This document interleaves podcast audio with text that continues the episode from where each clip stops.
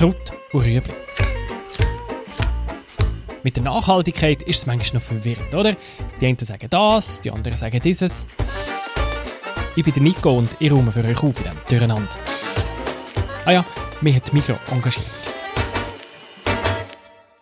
Ich musste heute kurz prüfen, ob ich den Winter verpennt habe.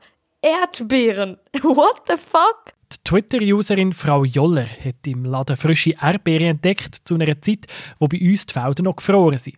Und das hat sie hässlich gemacht. Und jetzt kommt mir nicht mit der, die Nachfrage ist halt da scheiße. Ein Unternehmen trägt verdammt nochmal Verantwortung. Es ist Februar. Ja, sowas macht mich wütend. Gut, jetzt schnaufen wir zuerst mal tief durch und dann gehen wir dieser Sache nach. Wieso kann man im Februar Erdbeeren kaufen? Wo kommen die her und wie stark belasten sie die Umwelt? Und vor allem, wie schafft man den Spagat zwischen dem Wunsch der Kunden und einem nachhaltigen Angebot? Ich habe mir selber ein Bild von der Lage machen und bei Zürich am Limaplatz einkaufen. Zusammen mit dem Philipp Schmidlin, der bei Migro für die Früchte zuständig ist. Es ist äh, Mitte Januar, wo wir das aufnehmen und wir machen uns jetzt auf die Suche nach frischen Erdbeeren. Äh, wo, wo, suchen wir die? Äh, Im Kühler, genau. Ja. Also vielleicht, wenn man reinkommt, oder? man sieht da gerade äh, den grossen Aufzug Zitrusfrüchte. Ein längs Gestell von Orangen, Zitronen, Grapefruit und so weiter. Das ist jetzt das, was hauptsächlich präsentiert wird, auch das ist, wo, wo wir den Kunden näher bringen wo, wo saisonal ist, äh, verfügbar. Zitrusfrüchte sind der eine grosse Bereich. Der andere grosse Bereich sind die einheimischen Früchte, die bei uns Saison haben. Hier haben wir eine riesen breite Palette, Auswahl von, von Schweizer Äpfeln und Birnen wo im Moment sicher am breitesten ist, wenn man äh, hier durch den Laden schaut. Da gibt es jenste Sorten, aber es bleiben halt einfach nur Äpfel und Birnen. Das lange nicht, meinte Philipp Schmidli. Im Winter wollen wir natürlich genau gleich eine breite Auswahl für Kunden zur Verfügung stellen. Und darum leuchten uns aus dem Ecken ein paar rote Erdbeeren entgegen. Hier sehen wir die ersten, im, im kleinen Kühler, genau. Äh, man sieht aber auch hier, es sind nicht wahnsinnig viele. Äh, wir sehen äh, andere Beeren, die angekühlt sind, aber hier haben wir ein paar verfügbar aktuell, ein paar Bio-Erdbeeren, genau. Wahnsinnig reif, sieht die zwar noch nicht aus, aber sie werden offenbar verkauft, und zwar gut.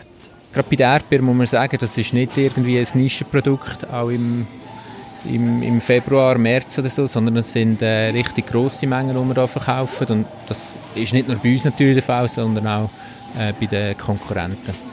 Und woher kommen die jetzt? Äh, das müsste da jetzt irgendwo stehen. Herkunft, Ziel, Verpackung. Stehen, das wäre der spanische Erdbeere, genau.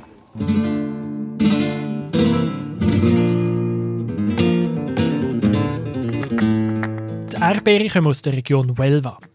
Ganz im Südwesten von Spanien, das ist 2200 km weg von Zürich. Und während es Zürich regnet, bei 6 Grad, scheint dort auch die Sonne, bei 20 Grad.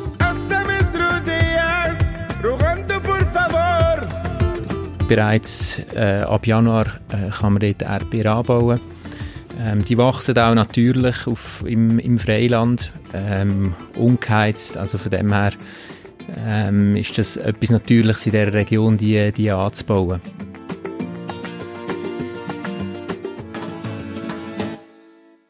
Das Klima ist also perfekt und der Transport ist zwar lang, 48 Stunden mit dem Lastwagen, das stößt CO2 aus, das ist ganz klar, aber von der ganzen Umweltbelastung macht der Transport höchstens 5% aus. Ein Erdbeere aus einem geheizten Schweizer Triebhaus wäre schädlicher, weil man das Triebhaus wochenlang müsste heizen bis die Erdbeere reif ist und das Heizen passiert halt häufig immer noch mit fossiler Energie und stößt darum mehr CO2 aus als die Lastwagenfahrt.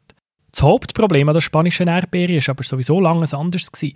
Es ist zu viel Wasser, das sie verbraucht haben, in einer Region, wo im Sommer Staub trocken ist. Außerdem sind die Arbeitsbedingungen der Pflückerinnen und Pflücker häufig problematisch und der Boden ist ausgelagert worden. Außerdem haben die Bauern viel Pflanzenschutzmittel eingesetzt. Jetzt könnte man natürlich einfach aufhören, Erdbeeren zu importieren.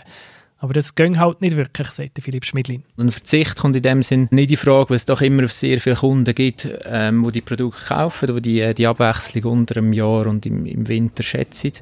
Ähm, ansonsten würde es die Produkte nicht im Verkauf geben. Aber das ist genau die Argumentation, die Frau Joller auf Twitter so hässlich gemacht hat. Und jetzt kommt mir nicht mit der, die Nachfrage ist halt da scheiße. Ein Unternehmen trägt verdammt nochmal Verantwortung. da hat sie recht. Kritik lässt uns nicht kalt. Wir haben darum auch im, im letzten Jahr ein Nachhaltigkeitsprojekt gerade zu der Erdbeere in der Region äh, Spanien lanciert, ähm, wo wir wollen, einen ökologischeren und sozial verträglicheren Anbau äh, installieren er sagt sich halt, die Leute kaufen sowieso Erdbeere, wenn nicht bei uns, dann bei Konkurrenz. Und wenn wir die Situation verbessern wollen, müssen wir nicht aufhören, Erdbeere zu verkaufen, sondern anfangen, nachhaltige Erdbeere zu machen. Für mehr Nachhaltigkeit muss man sich um vier Bereiche kümmern. Wasser, Arbeitsbedingungen, den Boden und Pflanzenschutzmittel. Und da hat es einen Haufen zu geben. Schon nur, um herauszufinden, wo man eigentlich steht und wo man her will. Dort haben natürlich auch einerseits wissenschaftliche Studien, aber auch Tests müssen stattfinden. Wo starten wir äh, aktuell mit unseren Lieferanten und wo können wir und wollen wir hingehen? Und das hat doch äh, einige Zeit in Anspruch genommen, bis man da mal ein grundsätzliches Regelwerk beieinander hat. Verbindliche Regeln für eine nachhaltige Produktion hat es nämlich noch nicht gegeben. Was ist denn überhaupt nachhaltig? Ja, das ist in der Tat nicht einfach. Ähm, wir sind in dem Sinn bei Null gestartet. Es gibt keine bestehenden ja, Zertifizierungen oder, ähm, oder Labels, die man benutzen kann, sondern wir sind wie in einem Pionierprojekt auf der grünen Wiese gestartet. Und die grösste Herausforderung war das Wasser.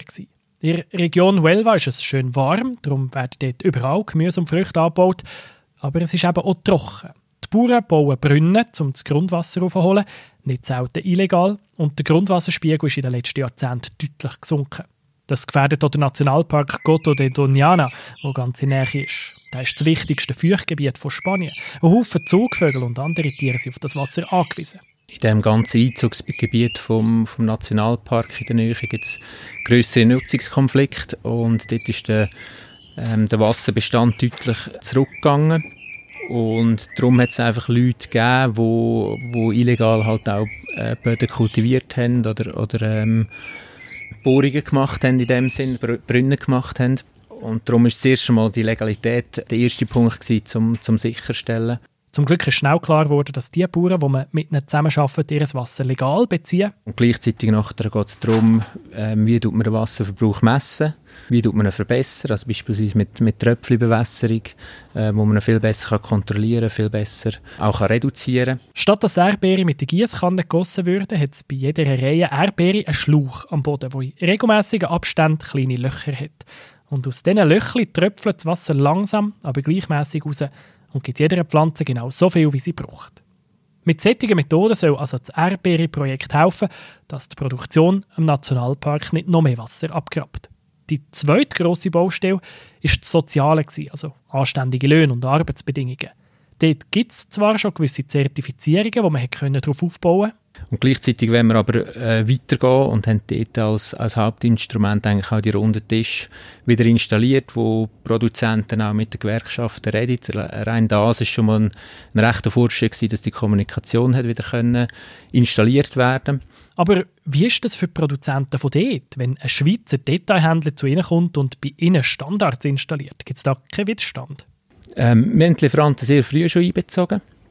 Ähm, das war sicher ein Vorteil gewesen. und, und für sie war es natürlich auch spannend gewesen, um überhaupt wissen, wieso dass wir so etwas machen. Sie können nicht Medienlandschaft oder wie die Meinungen vielleicht in, in der Schweiz oder in anderen Ländern sind und, und für sie ist es natürlich eine grosse Chance, um sich auch irgendwie zu profilieren, sich abzuheben von, von anderen Anbaugebieten, von anderen Lieferanten, aber auch natürlich ja, den Nachhaltigkeitsgedanken auch bei sich im Unternehmen zu verbessern. Und es ist auch nicht so, dass die Bauernregion bei Null angefangen hätte.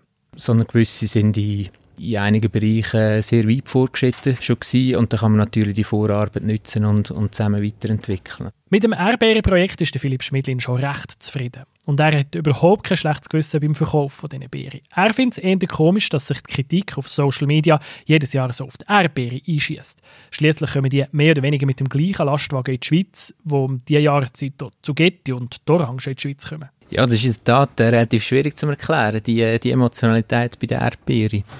Ähm, es gibt auch andere äh, Früchte und Gemüse, wo man aus plus minus der gleichen Region ähm, importieren durch die Wintermonate, beispielsweise Zitrusfrüchte, Salat, Tomaten, Gurken, wo überhaupt kein Problem ist, obwohl wir die auch in der Schweiz anbauen. Und äh, ja, das ist erstaunlich. Gleichzeitig nehmen wir die Reaktion ähm, auch zum Anlass, um eben zu reagieren, um das möglichst in nachhaltiger Weise zu machen, die Erdbeerbeschaffung. Und versuche natürlich auch immer wieder aufzuklären, was das heißt und warum das es geht und warum das wir das machen.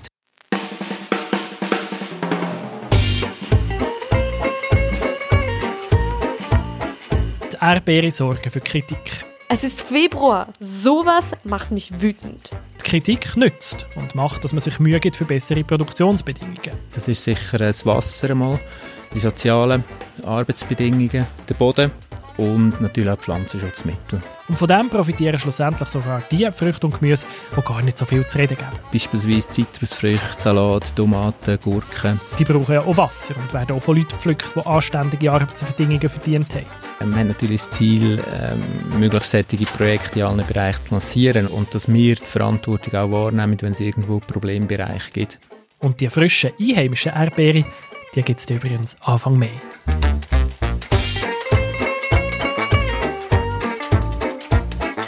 Kraut und Rüebli.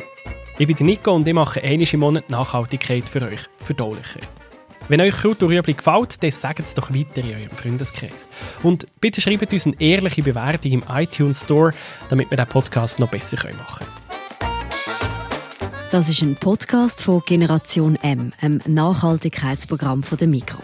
Alle Folgen können nachlesen auf www.generation-m.ch.